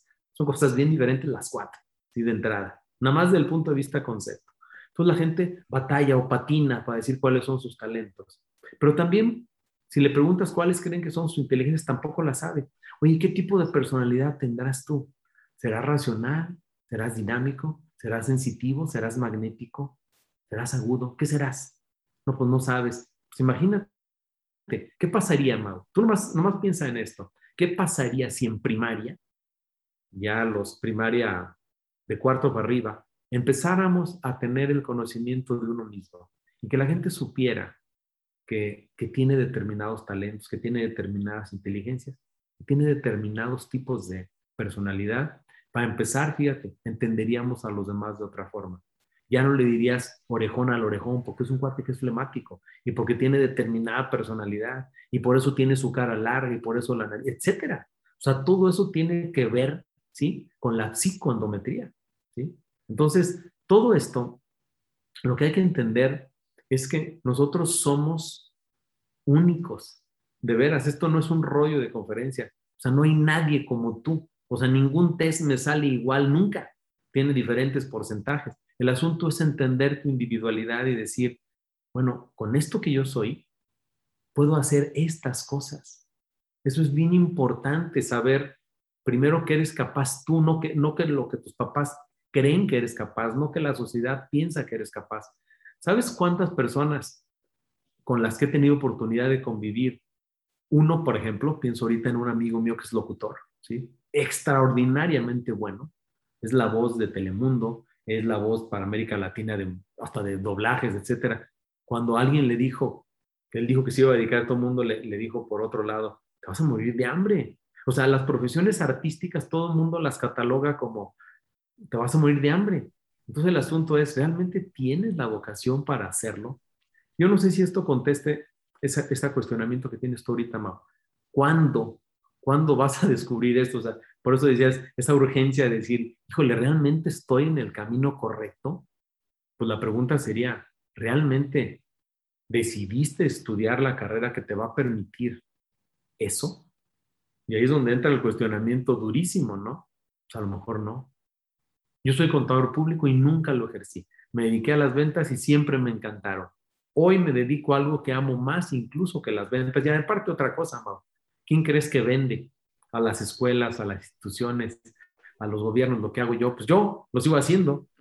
O sea, o sea, no dejo de vender. El asunto es de que hoy vendo como diferente. Eh, entonces, no se necesita, hay personas que han descubierto su vocación muy jovencitos, ¿sí? El asunto está en dejarte guiar, Mau. O sea, mira, de veras el libro Flu eh, de Mihaly Csikszentmihalyi, no sé si lo has leído por ahí o te ha, caído en tus manos. Es un libro. Aquí lo tengo. Cuando tú decís, me imagino que por el tipo de lectura que me enseñaste ahorita, más o menos tu tendencia a la lectura es parecida a la que leo yo. ¿eh? El asunto está en dejarte fluir. De veras, cuando, cuando Paolo Coelho dice en otro libro que se llama El alquimista, el día que aprendamos los seres humanos a escuchar a nuestro corazón, híjole, ese día todo va a ser diferente. Mira, hoy hay una nueva ciencia que descubrieron en Inglaterra. Se llama neurocardiología. No sé si la has oído. Un neurólogo y un cardiólogo muy amigos, ambos, uno haciendo un montón de electroencefalogramas y otro un montón de electrocardiogramas, se juntaron y dijeron, oye, desde hace muchos años, desde las épocas de Platón, se decía que el corazón piensa, y que no nada más el cerebro es el único órgano que en aquel entonces no sabían que era una neurona, por supuesto. Hoy que sabemos que las neuronas están en el cerebro o, solamente se creía que estaban en el cerebro, no, resulta que científicamente hoy se han descubierto neuronas en el corazón y también en, el aparato digestivo. Entonces es muy simple, o se oirá muy, se, muy simplista esto que te voy a decir. ¿Qué pasa si esas corazonadas, ese, ese estado de flujo, ese triángulo de la realización de Abraham Maslow, realmente lo ponemos en práctica y dejamos que nuestros sentimientos de alguna manera nos guíen? Te sorprendería de veras lo que a veces el dejarte fluir te lleva a, híjole, a ver grandes cosas. Observa cuando tú, cuando tú ves esas grandes cosas que han hecho los grandes, los que han hecho cosas grandes por la humanidad, han estado todos en estado de flujo. Pues es impresionante cómo cuando estás en estado de flujo, estás como en un estado, es como estar en el elemento, como decía Sir Ken Robinson. Decía, estar en un estado de, de, de estar en tu elemento es como, no trabajas, o sea, es puro disfrutar, es estar siendo bien creativo. No sé, esto, por eso me ha apasionado tanto todo esto, Mau, porque realmente creo que si esto lo aterrizamos, así, si todos estos conceptos que para algunas personas pudieran escucharse un tanto lejanos, los aterrizas de forma científica, esto es la app. O sea, lo que hacemos nosotros, descubrir los talentos, las inteligencias y los tipos de personalidad, son una ayuda, son una, una pequeña herramienta para poderte decir, oye, esto es lo que naturalmente yo veo en ti. No es una bola de nieve que te va a decir, arquitecto, ingeniero civil. Pues no, tú tienes que, que, es, también te convertirías en un títere si vinieras a mi consulta a que yo te dijera que eres. Pues yo te voy a decir para lo que naturalmente eres bueno, pero finalmente el que eliges eres tú, ¿sí? No sé si... Ahora, contesté tu pregunta o me alargué demasiado. Sí, no, sí, sí, la contestaste, doctor. Ahora, esta pregunta siguiente a, tu respuesta. ¿Cuál es el proceso? Porque me imagino que independientemente de la etapa en la que esté la persona que está tratando de identificar esos talentos, por qué camino va, por dónde no, ya sea que esté en preparatoria, universidad o incluso adulto, o sea, pues tú, tú llegaste a cambiar tu, tu giro, vamos a decirle, ya tus... Eh, tenía 49. 49, casi 50 años. ¿Cuál es el proceso de una vez que, que, la persona dice, sabes que ya, por aquí no voy, esto no, no me gusta, pero el problema también siento yo es que cuando estás en ese punto no ves como para dónde todo se te hace un problema y es un hoyo que al que no le ves salida, entonces el, echarte un paso para atrás, respirar y decir, a ver, estoy aquí bien parado, pues ese es un gran avance, pero el, lograr salir de ahí creo que también nos cuesta o le cuesta mucho a la gente. Una vez que das ese primer paso como para decir, ¿sabes qué? Pues no voy por aquí. Voy a hacer un poco de, de introspección, voy a investigar un poco. Naturalmente yo creo que todos ya sabemos por dónde vamos, pero por alguna razón u otra que se nos ha programado nos da miedo, no nos lanzamos. Pero bueno, vamos a decir que, ¿sabes qué? Ya me di cuenta que no voy por aquí. ¿Cuál es el siguiente paso o cuál es el proceso por el que tú llevas a tus, no sé cómo se, se les llamen clientes, pupilos, eh, para poner en marcha ese plan para poder dedicarse a o poder encontrar esa vocación, esa profesión, ese, esa cosa que están buscando, que sí, sí va más o menos por sus talentos naturales para poder potencializarlos, vamos a decir. Mira, yo decidí, Mau, desde hace muchos años, así, textualmente lo que vas a escuchar es, es lo que decidí, lo tengo muy escrito, tengo por ahí mi sueño, bien escrito. O sea, ¿qué quiero hacer yo con mi vida?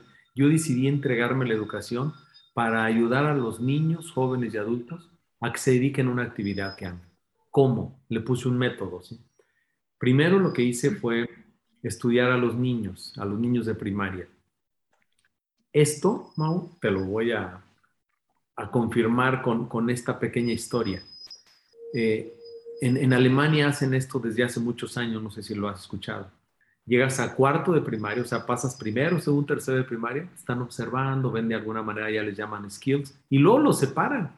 En cuarto de primaria los separan a los chavitos que tienen razonamiento lógico-matemático, a los visuales espaciales, a los corporales y kinestésicos, a los deportistas, etc. Entonces, sí, nada más que les va la historia. Yo he estado algunas veces en España ya investiga, en, en, Alemania investigando esto y comprobándolo. Estuve en una ocasión en Karlsruhe, cerca de Stuttgart, ahí en Alemania, a donde fui nada más a comprobar lo que había visto dos años antes. Resulta que voy a una pequeña fábrica de muebles. Nada más te voy a platicar uno del montón de ejemplos que vi.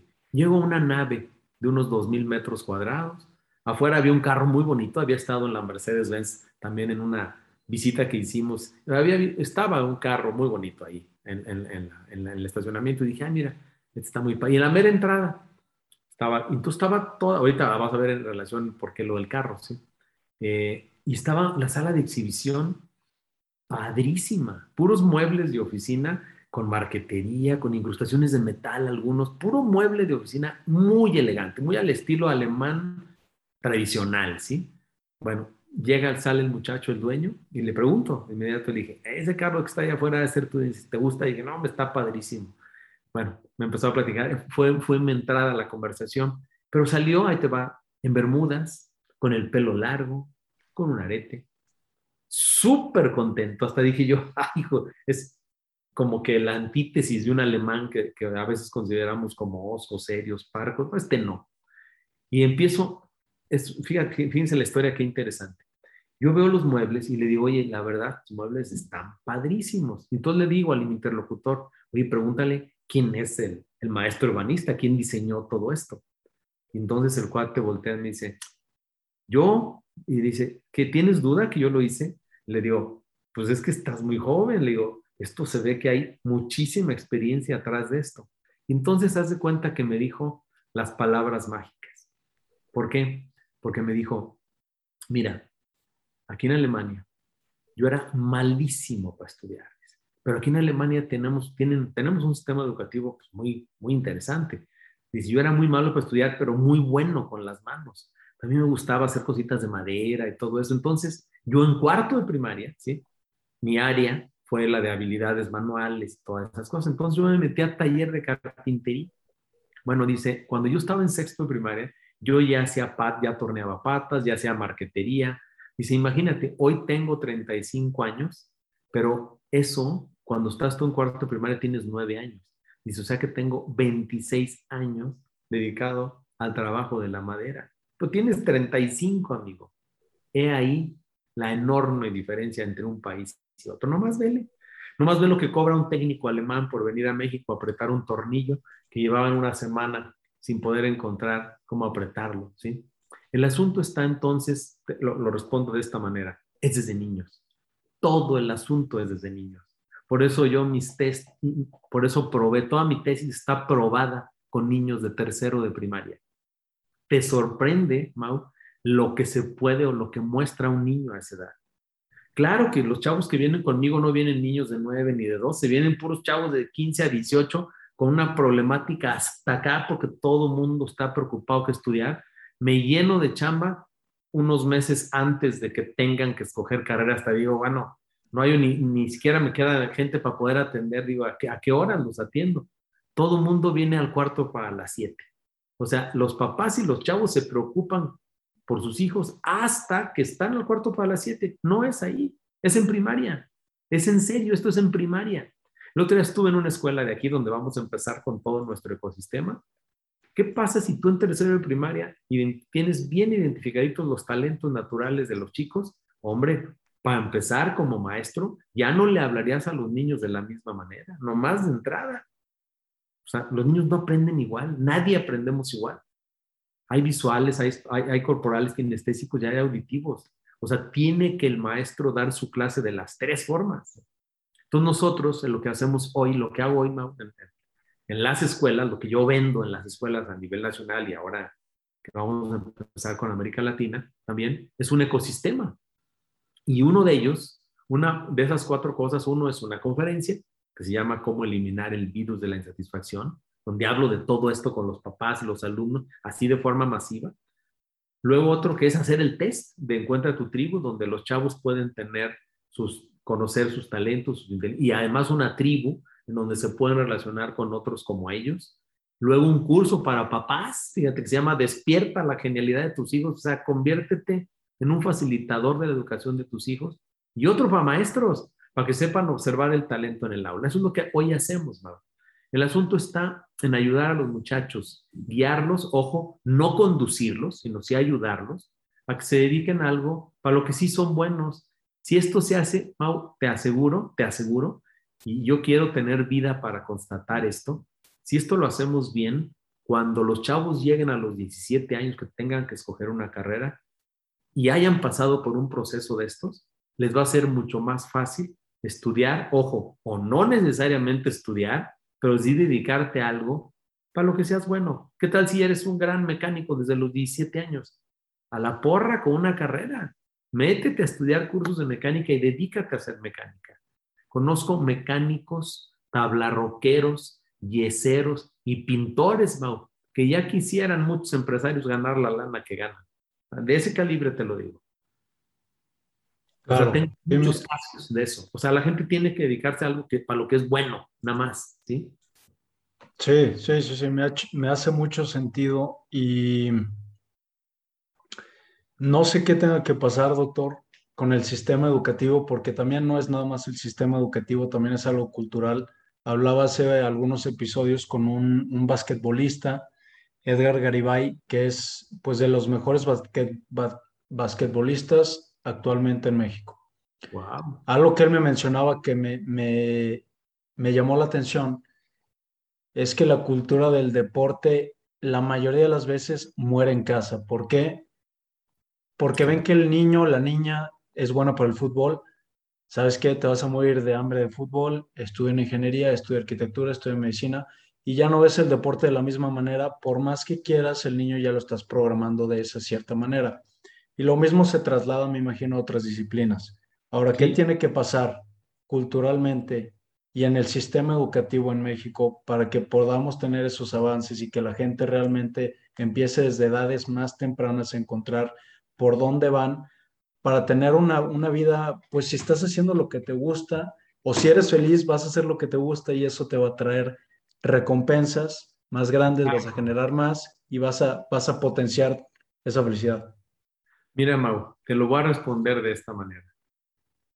Afortunadamente, eh, tengo la opción de poder incidir en algunas cosas. Ya lo estamos empezando a hacer en algunos lugares, desafortunadamente no en México.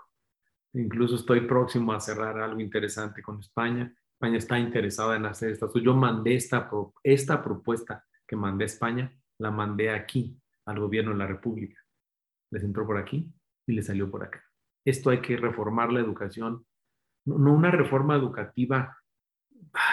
lo hacen todo tan político, lo hacen todo con un doble, híjole, yo le llamo una doble currícula o con un currículum oculto como que están preparando América Latina, así lo veo, ¿eh? y, lo, no, no, lo digo, lo digo con toda la certeza lo que voy a decir, como que desean alguien, algunas mentes maquiavélicas desean tener sumidos en la incultura a toda América Latina. Estamos como con una educación en donde la gente forman determinados grupos para manejarlos de determinada manera. ¿Y dónde está el libre pensar? ¿Y dónde está el aprender a aprender? Que por eso Finlandia es tan exitosa.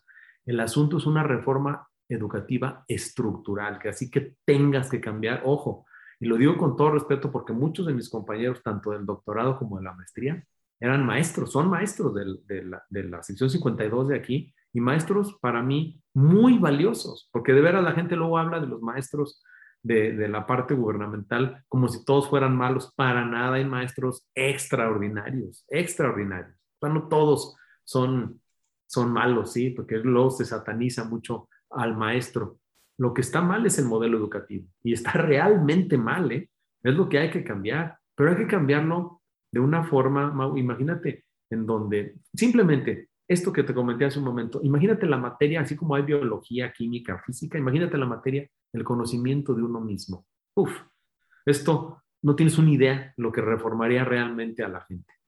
O sea, el problema es de que casi nadie nos conocemos a fondo. Si, tú si esto es pedagógico, esto se puede ir dando de manera paulatina. No quiere decir que a los niños les metas el conocimiento de uno mismo a lo bestia en tercero, no, pero lo vas metiendo de una forma ordenadita, de tal, de tal manera que cuando los muchachos, mira, es como, es lo mismo. O sea, ¿hacia dónde te vas a dirigir si, si te subes a un barco y te, te, vas a llevar a donde te lleve la marea o qué? O mejor súbete, oye, quiero ir para allá, pero para ir para allá tienes que remar contra, contra corriente, los vientos, etcétera. Y para eso necesitas conocimiento. Yo creo que una reforma educativa general aquí en México va a ser muy difícil. Y más cuando lo que quieren tener es gente que no piense, gente que no, que no levante la mano, gente que no cuestione. O sea, como pareciera como que desean borrar a veces a, todo ese tipo. ¿No te has fijado de repente cómo pareciera que alguien que piense, que razone, que cuestione, a, a lo para un lado, ¿sí? Entonces, ¿qué queremos? ¿Una escuela manipulable? Gente que no, que no tenga libre albedrío, que no ejerza su libertad, está canijo, ¿no? Entonces, e, el problema, mira, hay un libro súper interesante que habla de, geopolítica, que dice por qué somos como somos en América Latina. Y está muy clarito por qué somos como somos, y no hay ni duda. ¿eh? O sea, la conquista tuvo mucho que ver. Pues mira, yo te diría que cuando generas sociedades que son de alguna manera autodestructivas, fíjate nada más cómo fue conquistado México, cómo fue conquistado Perú y cómo fueron réplicas de, sociedades que fueron más bien extraídas. O sea, ese es el problema de nuestra América Latina. Por eso don Eduardo Galeano, cuando escribe Las venas sangrantes de América Latina, pues describe perfectamente a lo que nosotros desafortunadamente hemos sido y nos hemos dejado hacer, ¿sí? Entonces, ve cómo se van las fugas de las mentes, se van a otros países y son increíblemente bien pagadas. En fin, no, vamos a hablar de geopolítica, pero, pero finalmente tiene que ver con cómo somos, ¿eh? Claro, sí, es, es algo que me cuestiono, doctor, y es algo, siempre llego a la misma conclusión cuando estoy hablando con, pues en su mayoría hasta ahorita he entrevistado o he platicado con atletas, como que siempre llego a la misma conclusión, o sea, no, les pregunto, ¿qué crees que se puede hacer en México para cambiar o mejorar la cultura del deporte, los apoyos y demás? Pero pues es darle vueltas a lo mismo. Son más o menos los mismos puntos. Es que está cañón, o sea, lo tienes que hacer tú por tu cuenta porque para, tener apoyo entras en la burocracia, entras en corrupción, entras en un ciclo de cosas que vienen mal, pero desde hace muchos años y desde abajo, o sea, ya, es, ya es, están en, en nuestra raíz como cultura por, decir algo. Y, pero bueno, entonces este punto lo, lo, voy a dejar pasar este, para pasar a la siguiente pregunta, doctor, que ya es de las últimas. ¿Cuál es tu proceso creativo para escribir tus libros? ¿Cómo es que aterrizas las ideas o esas investigaciones que tú vas armando? ¿Cómo es que aterrizas y resumes todo? Porque ya van tres libros y me imagino que no es un trabajo para nada fácil. ¿Cómo es ese proceso?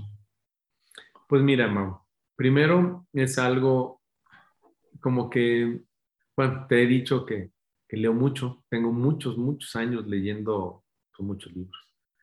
No sé cuántos, tal vez 70, 60 libros por año, más los audiolibros, más todo lo que escribo. De alguna manera te van forjando o te vas metiendo a... Mira, no creo en que nadie sea 100% auténtico, como que somos un compendio de un montón de lecturas, un montón de cosas que escuchas y vas adaptando a ti lo que más te va haciendo sentido. Y, te cuestionas hasta tus propios puntos de vista. ¿eh? O sea, yo cuando leo de repente las cosas que escribo, digo, ¿por qué puse esto? ¿sí? Entonces, hoy estoy escribiendo otros tres libros que se llama, bueno, 21 Pasos hacia la Completud, que estoy haciendo con un, con un amigo doctor también en, bueno, él es doctor en medicina y estamos escribiendo en coautoría. Él relacionó mis 22 talentos con 22 pasos hacia la completud. Eran 21, ahora le pusimos 22 para relacionarlos con los talentos. Estoy escribiendo manuales para niños de, secundaria, niños de preparatoria y niños de primaria, manuales para los maestros, para, se llama Manual de Facilitador del Talento. Son libros que no sé si vaya a editar y poner a la venta o sean parte de nuestro ecosistema que, que le ofrecemos a las escuelas. Lo que sí te puedo decir es que yo cuando tengo una idea, yo aquí donde, donde estoy sentado ahorita, tengo mis diarios, tengo mis libros, todos son pues así, pues padres, me gustan los libros así con forro de piel y todo, pero me gusta escribir eh, todo en, tinta sepia, ¿sí? Entonces yo apunto ideas en mis diarios, tengo varios, si voy de viaje, escribo, por ejemplo, ahorita acabo de terminar el guion de una película que se va a llamar la, aldea, de los, la aldea de la comarca de los talentos, que un cineasta me, me pidió, me dijo, ¿no te gustaría hacer una película de, tus talentos. Le dije, ah, pues sí. Y es un cineasta, mexicano, se llama Mike Ortiz, que acaba de crear una película de superhéroes mexicanos, padrísima. Y su siguiente película para el 2023, porque ya ves que tardan, las de animación tardan mucho, este, va a ser la aldea de la comarca de los talentos. Entonces, está muy padre. Entonces, todo eso, por eso te decía hace un momento que Napoleón Hill a mí me ha marcado mucho, y dice, cuando tengas una idea, cuando tengas un proyecto, siempre apúntalo, siempre. Yo viajo con libretas, todo, todo. Mira, aquí tengo otra, otra, otra, otra libreta en donde, y ahí te puedo enseñar todas las que tengo aquí, como 30, 40 libretas. Yo escribo de esta manera. Eh, mis ideas, por ejemplo, aquí tengo ideas sobre Warren Buffett. O sea, yo las personas que admiro, las empiezo a estudiar y digo, bueno, ¿qué fue lo que hicieron? A mí, me, por ejemplo, me admiro tanto al señor Warren Buffett, que es un hombre multimillonario, que tiene cincuenta y tantos años viviendo en la misma casa, que se forma en las filas de McDonald's para comprar una hamburguesa, que no viaja sino en aviones públicos, teniendo, pudiendo tener todos los aviones que te dé la gana. O sea, que no ha cambiado el dinero por una forma de vida. Entonces, yo admiro más a esa gente que a los que hacen justamente lo contrario, ¿sí? Entonces yo pienso, ¿cómo le hace alguien como él para seguir siendo igualmente sencillo. O sea, tú puedes hablar con él y ni sabes que estás hablando con un multimillonario que donó la mitad de su fortuna a, los Gates. Digo, estás hablando de que donó 20 mil millones de dólares, ¿sí? Hace como cinco años. Resulta que ya tiene otra vez como el doble, porque es un hombre muy bueno para las finanzas. El asunto está en dedicarte a algo que verdaderamente te llame la atención a hacer. Entonces, cuando a mí me preguntas esto, hasta ni siquiera es fácil contestarlo, porque es como un, yo así hago lo mismo todos los días, desde hace un chorro de años. Escribo una hora, leo otra, medito media, camino por el bosque en las mañanas, o sea, tengo una rutina impresionantemente fija de vida, ¿sí? Entonces, el ser rutinario, gracias a mi personalidad que es muy estructurada y además dinámica, o yo no puedo estar quieto, pero tampoco puedo estar sin pensar, entonces por eso dije hace rato, la más grande de las memorias no sustituye a la más tenue de las tintas. Entonces yo apunto. Entonces de repente digo, ay, voy a hacer un video que tenga que ver, como, yo, vas a ver en mis podcasts, tengo un montón de podcasts por ahí, que digo, contagia a todos los que puedas. Algo así como, ah, ¿cómo que contagia a todos los que puedas? Sí, contagia de buen ánimo, contagia de buena actitud. Entonces, y apunto una idea y luego desarrollo un pequeño guion y me grabo un podcast, ¿sí? Entonces, lo que hago yo, Mau, es todo lo que hago, lo hago con, con la idea. Leo, un libro nuevo que me está por llegar ahorita que se llama Conciencia y algo lo voy a sacar. Algo lo voy a sacar de ese libro que aplico a mis cosas. Entonces, el asunto está en, ahorita que me dices, ¿cómo le haces para escribir? Pues no sé, leo algo y, luego le meto algo de mi cosecha a una idea, la adapto a todo mi modelo y por eso encuentra tu tribu y la comarca los talentos están repletas de cosas. Está, está llena de, de montón de cosas y espérate las que le faltan. Entonces, pues es algo muy, no sé, es realmente, por eso te decía, es encontrar tu vocación o bueno, o hacer de tu vocación una vacación. O sea, que siempre estés chambeando. O sea, yo voy de viaje a donde vaya, al país que vaya, grabo, grabo un video, platico con la gente y veo cómo viven. O sea, es estarle estarle sacando esa, esa, carnita, como dicen algunos, a todo lo que haces. O sea, en realidad es, es realmente entregarte con pasión a la vida. Nada más hay una, hombre. O sea, el no levantar y decir, ay, a mí me da mucho, mucho, mucho pesar, mucho pesar de repente escuchar a gente de mi edad diciendo, híjole, ya a esta edad, ¿qué se puede hacer? ¿Qué se puede hacer? A los 62 años, ¿qué es que te diga qué se puede hacer? Y te lo voy a traducir ahorita en algo que espero que le sea útil a toda la gente que nos esté escuchando ahorita. A esto le podríamos llamar las estaciones de la conciencia.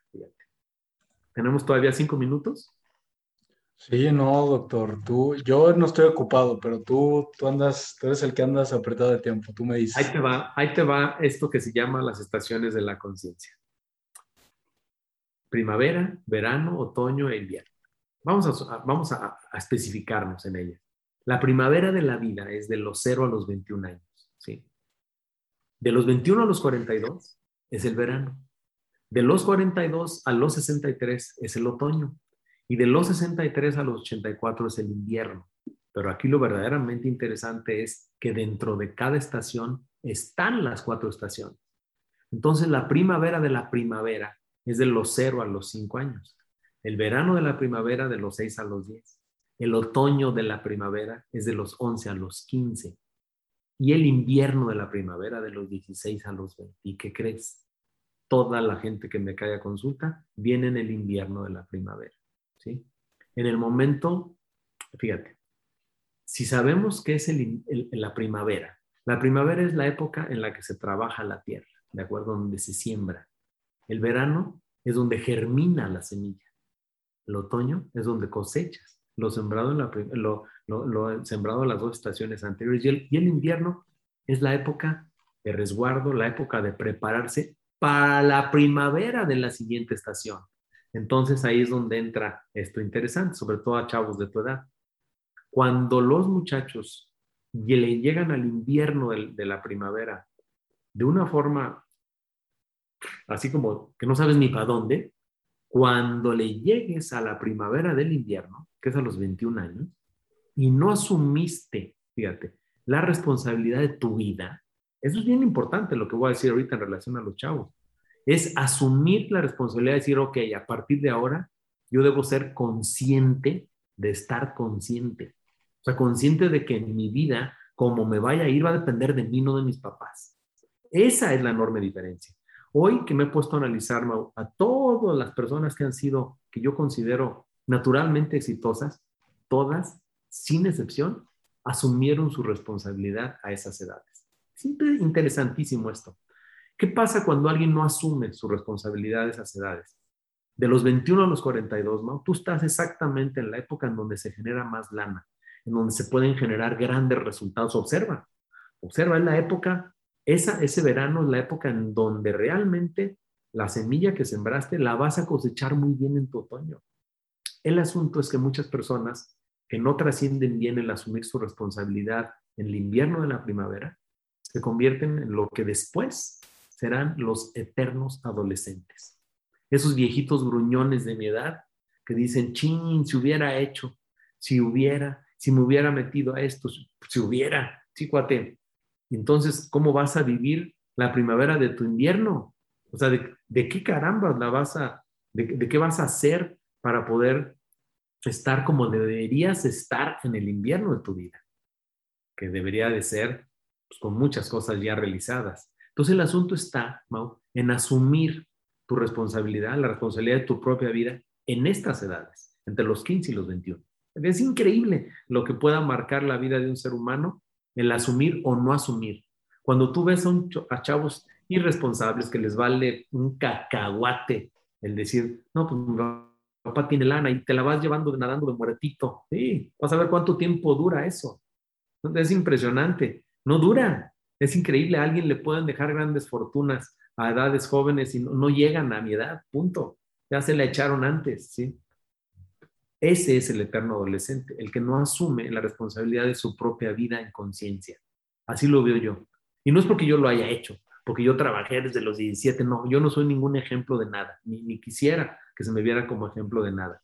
Lo que yo sí te puedo decir es lo que sí se puede hacer cuando asumen la responsabilidad. Y ese es el problema, que me vienen, muchos muchachos aquí y les digo yo, bueno, pero realmente qué quiere hacer con tu vida? Pues no sé. Le digo, a ver, ¿qué quieres tomar? Ahorita tengo agua de Lourdes, agua Topo Chico y agua otra. La que sea, me da igual. Dije, no, no te puede dar igual. Sí, me da igual. Dije, no te puede dar igual, no, son, no saben a lo mismo. Entonces los chavos dicen, pues es que sí, me da igual.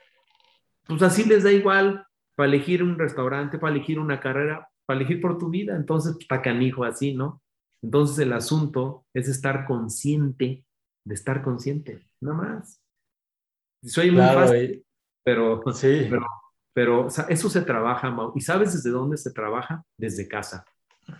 Por eso los papás debemos de ser grandes impulsores de esto, los maestros también. Esto es lo que les digo a los, en el curso para padres, esto es lo que le digo a los padres. ¿Qué estás haciendo por tus hijos? Adóptalos. Porque el concepto de adopción es súper fuerte.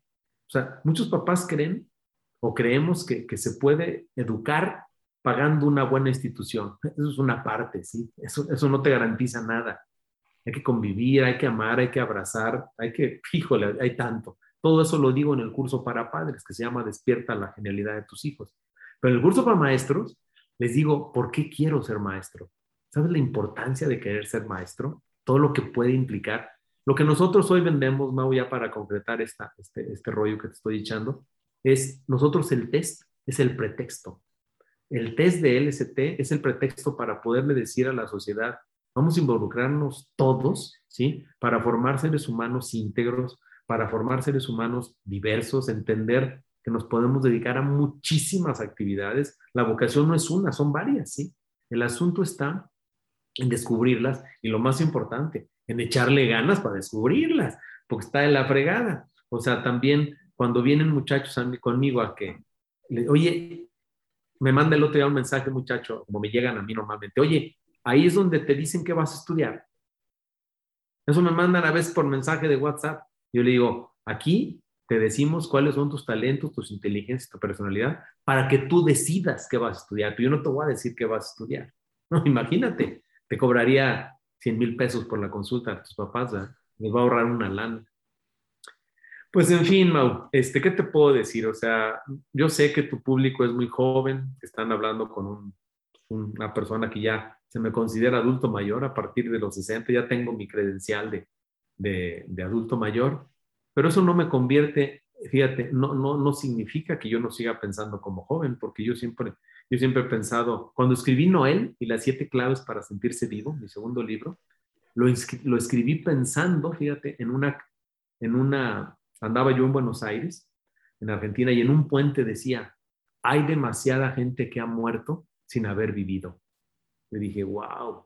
Y de ahí me agarré para escribir el libro Noel y las siete claves para sentirse vivo. Porque hay un chorro de gente que va por la calle de mi edad, son como muertos en vida. Veo muchos jóvenes de tu edad, Mau, ya adultos, ya, ya adultos mayores, bien chavos, algunos derrotados, algunos que no saben ni qué onda con sus vidas. Como veo gente de mi edad, joven de acá. O sea, digo que la, la juventud está demasiado en la mente, demasiado personas de mi edad que ya se sienten derrotadas, está de la fregada, pues que cuando ha subido el nivel de vida ahora, el índice de, mortandad de hombres es 74 y en mujeres 78. Imagínate si a los 62 ya dices que no sabes qué hacer con tu vida. Hijo, te sorprendería, Mau, todos los casos que he estado analizando de personas que han iniciado cosas a partir de los 60 y les ha ido mejor que en todos sus 40 años anteriores. Y te puedo dar montón de ejemplos, montón. Claro, y eso, eso es algo que también me da confort o me reconforta porque esta misma incertidumbre de, de, no saber qué se viene, de si voy por el buen camino, si no, pues sé también que hay gente que ha encontrado su cosa o leído bien o empezó a, a, encontrar realmente lo que es su pasión o para lo que es bueno un poquito más tarde. Entonces eso me da un poquito de, de tranquilidad. Todavía tengo ese, ese, pues esa cosita atrás de la cabeza. Ojo, Mau, con esto que te voy a decir. Este es un trabajo tal vez de toda la vida, ¿eh? Tal vez es toda la vida esto. El asunto está en nunca dejar de buscar. O sea, no te va a llegar esto así nomás, ah, ahora no, no, tienes que estar buscando y probando una y probando otra. Es prueba y error, prueba y error, le estás probando. Pero si en algo no te va bien, bueno, yo puse una fábrica de chocolate en polvo hace como 30 años y de carnes frías. Te sorprendería todo lo que he intentado hacer en mi vida. Ahorita nada más estoy diciendo lo que me ha jalado, pero hay un chorro de cosas que no me han jalado. ¿sí? El asunto está en nunca dejar de intentar. Ese es el secreto, creo yo. Porque ¿Tú crees que todos le pegan a la primera? Pues claro que no. Ve que hay atrás de muchas historias de éxito, hay un chorro de fracasos. Lo que pasa es que la gente siempre nada más observa los éxitos. Pero mira, dicen en Seattle, allá en, en Silicon Valley, dice, hazle más caso a alguien que haya fracasado más veces en su vida que a los que nunca han fracasado. Porque la gente que nunca ha fracasado, el día que fracasa se van al hoyo y la gente que ya fracasó y sigue intentando cosas, sabe cómo salir adelante. El fracaso enseña. El fracaso es, eh, pero cuando se está joven no se ve. Cuando estás joven, pues híjole, pues que espérate, ahora levántate. O sea, el asunto es siempre estar intentando cosas, siempre. O sea, yo no sé, me da la impresión de que ahorita todo esto que estamos haciendo, tanto mi socia como yo, que le llevo el doble de edad, y que luego de repente yo ando a una, en un acelere tremendo, y todavía pienso qué voy a hacer a los 63 y qué va a tener encuentra tu tribu de nuevo para esto y para esto. Fíjate, ahorita nuestra app salió en español, la versión 1.0, en español para América Latina y España. La 2.0, el 2023, está en inglés. Y, y la 2, en 2022, y la, 2. y la 3.0 está en chino mandarín.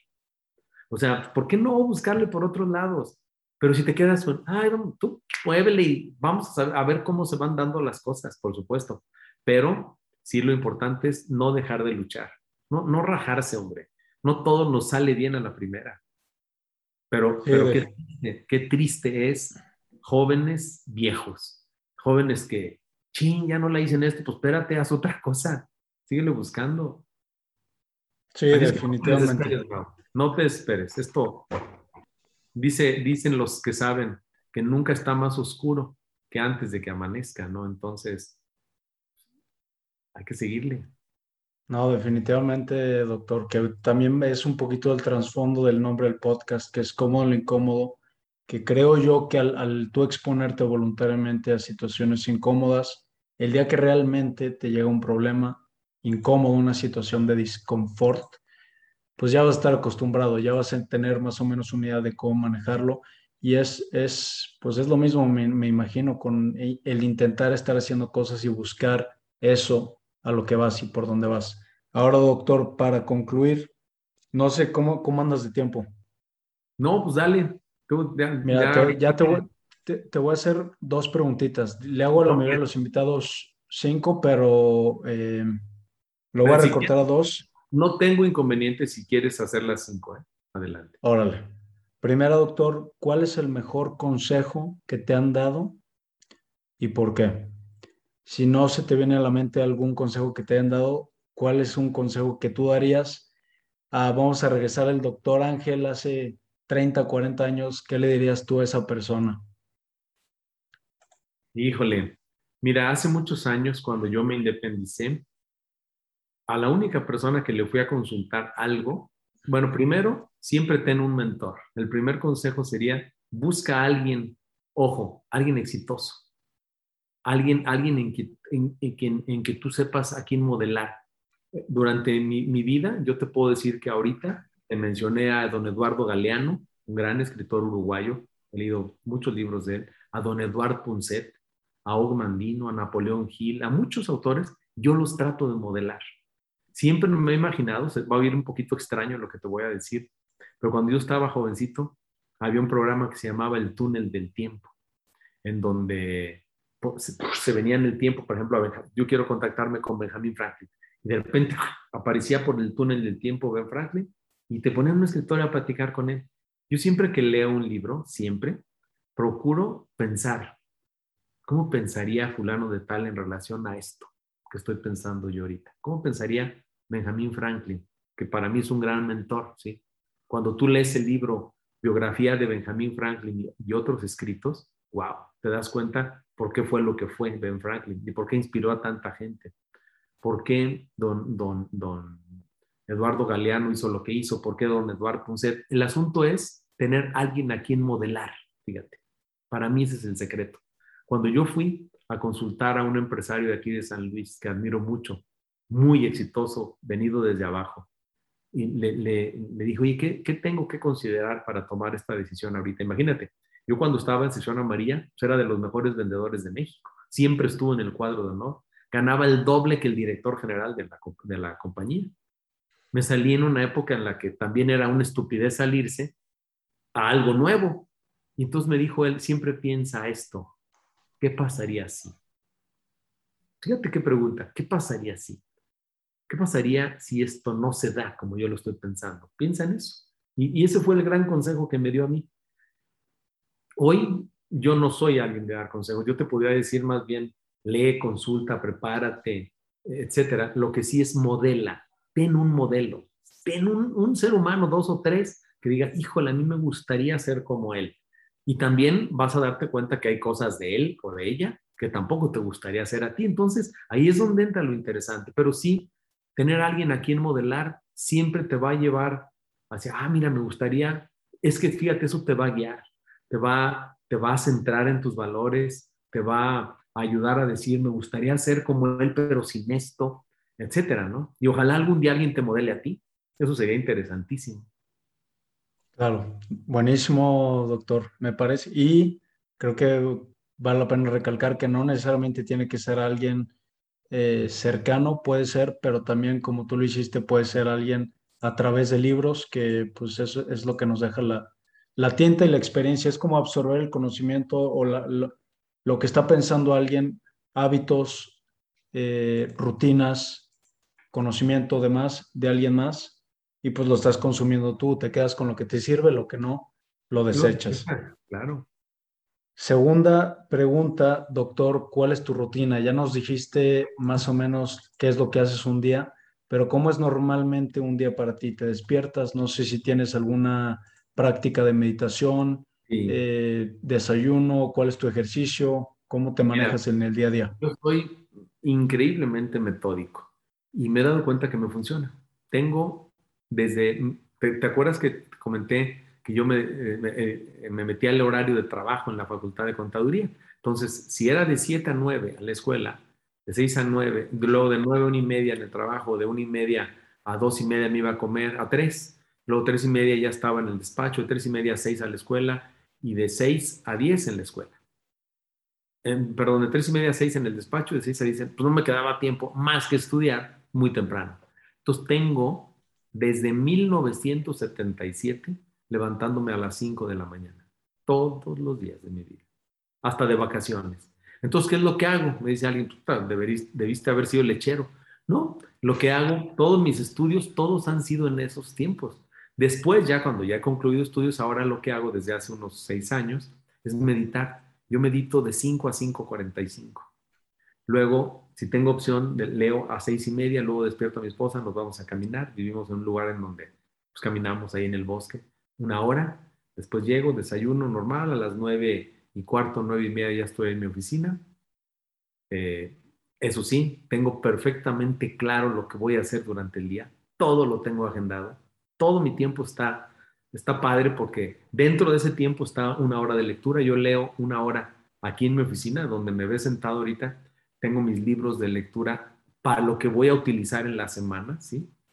Eh, luego le dedico, a todo le dedico horas. Yo trabajo mucho por... Hay un libro que les recomiendo a, la gente que está escuchando aquí, Robin Sharma, no sé si ubican el monje que vendió su Ferrari.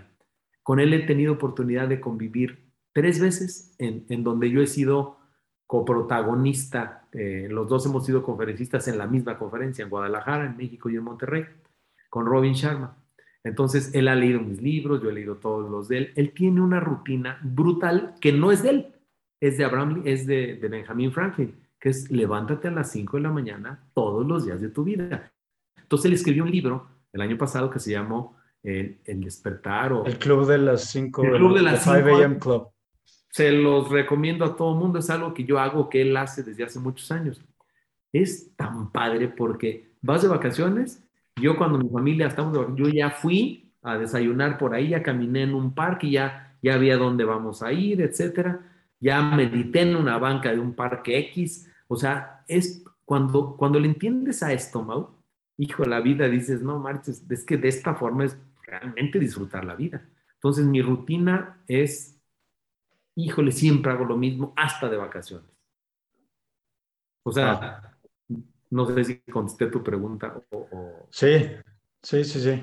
Es, tu día es muy estructurado, tienes este, práctica de meditación, 45 minutos, caminas, que he escuchado, es algo que he escuchado mucho. Hay un autor que se llama Ryan Holiday, que tiene tres, cuatro libros y es un pensador muy estoico. Tiene un blog que se llama El Estoico, el The Daily Stoic, el Estoico Diario, vamos a decirlo así y es algo que él recomienda mucho, sin tocar el celular, te levantas sin tocar el celular, lo primero que haces en la mañana es salirte a caminar, que te dé un poquito el sol también, porque eso te ayuda también para tu dormir, a liberar melatonina a, la hora indicada. Y es también un, autor que a mí me encanta y el contenido que él tiene, también sube videos y demás, pues me gusta mucho y me identifico entonces eh, pues son más o menos prácticas que ahorita las estoy relacionando. Lea Robin Sharma.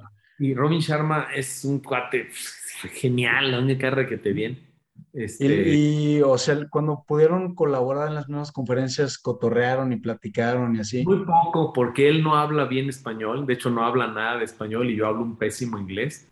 Entonces, él es menor que yo. yo. A mí me interesaba mucho saber si realmente él era el monje que vendió su Ferrari, porque yo siempre decía, ¿será él Julian Mantle?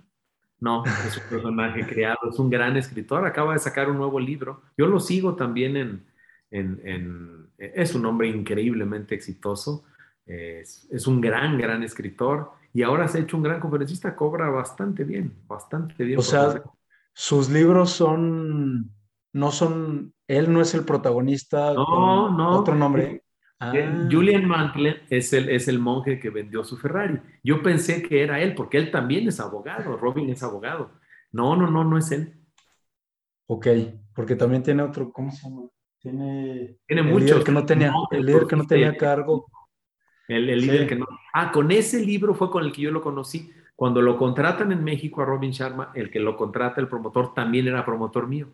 Entonces él Obviamente, él era el conferencista estelar en los anuncios, Robin Sharma una carota y yo aquí una carita, pero no me importa, o sea, conviví, tuve el mismo público que él, vendí mis libros ahí igual que él, padre, padre. Buenísimo. Doctor, tercera eh, pregunta, si tuvieras un espectacular, imagínate un espectacular en una calle muy transitada en la Ciudad de México, vamos a decir, tienes un espacio para poner una frase que mucha gente va a ver que está viviendo en diferentes situaciones o etapas en su vida. ¿Qué frase pondrías ahí? No, es, no puede ser algo muy extenso porque pues obviamente el espectacular tiene un espacio limitado. Imagínate una frase o un espectacular promocional o publicitario de los de Gandhi que tiene una frasecita. ¿Qué sería lo que pondrías en ese espectacular para que mucha gente que está pasando por ahí lo viera? Híjole, tal vez, no sé, mi frase es muy larga, la de, eh, si la gente, esa, esa que te mencioné es muy larga, no la van a alcanzar a leer, pero tal vez la condensaría y diría, dedícate a algo que verdaderamente amas, para que verdaderamente seas feliz. Dale. Doctor, y por último, te voy a pedir recomendaciones de libros, documentales, podcast o algo que te haya servido o gustado a ti. Digo, Sé que libros nos podrías recomendar muchísimos, pero algunos de tus favoritos eh, que te guste, que te haya servido y que crees que le pueda servir a alguien más que está escuchando.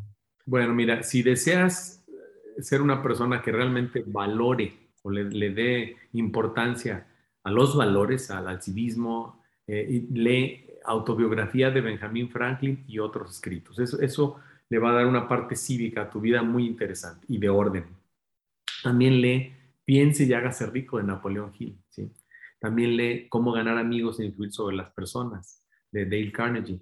Lee también El monje que vendió su Ferrari. Lee del mismo Robin Sharma El monje, el surfista y el ejecutivo, que son libros muy, muy buenos. Lee también El peregrino de Paolo Coelho.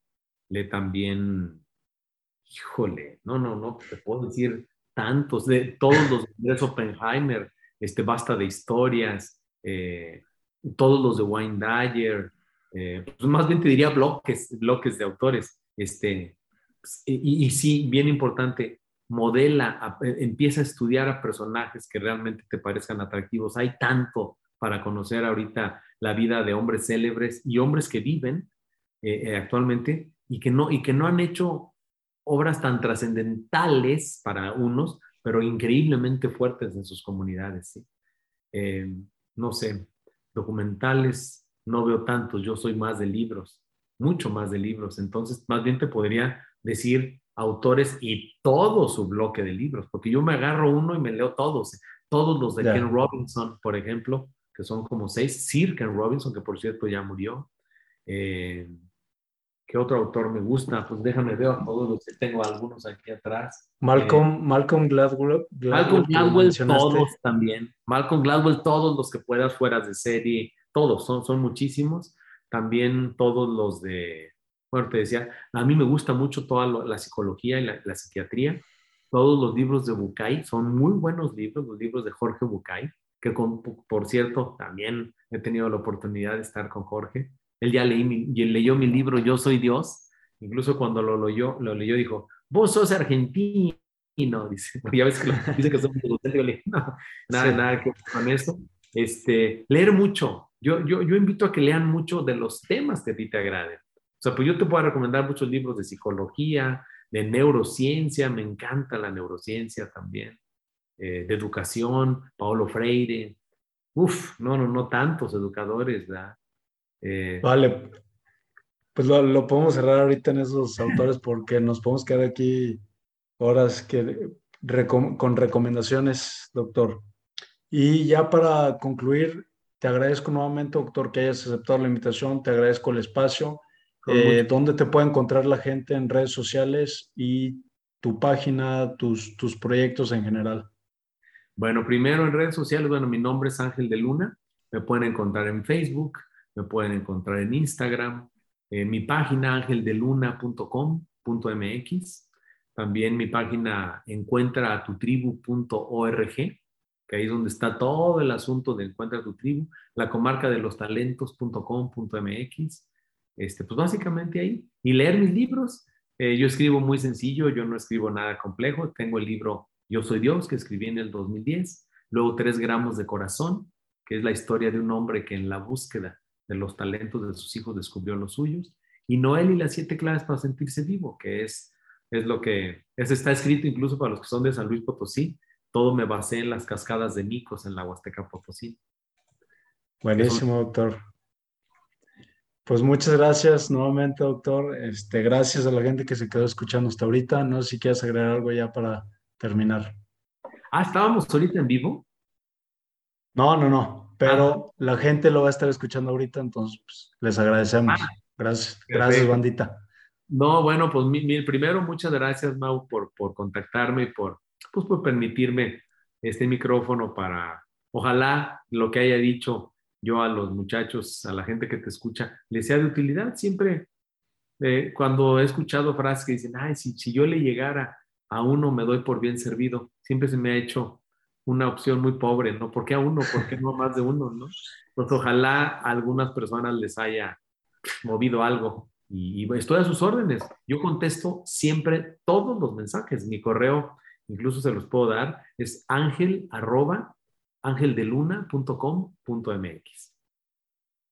Vale, buenísimo, doctor. Pues un abrazote y gracias a la gente que se está escuchando.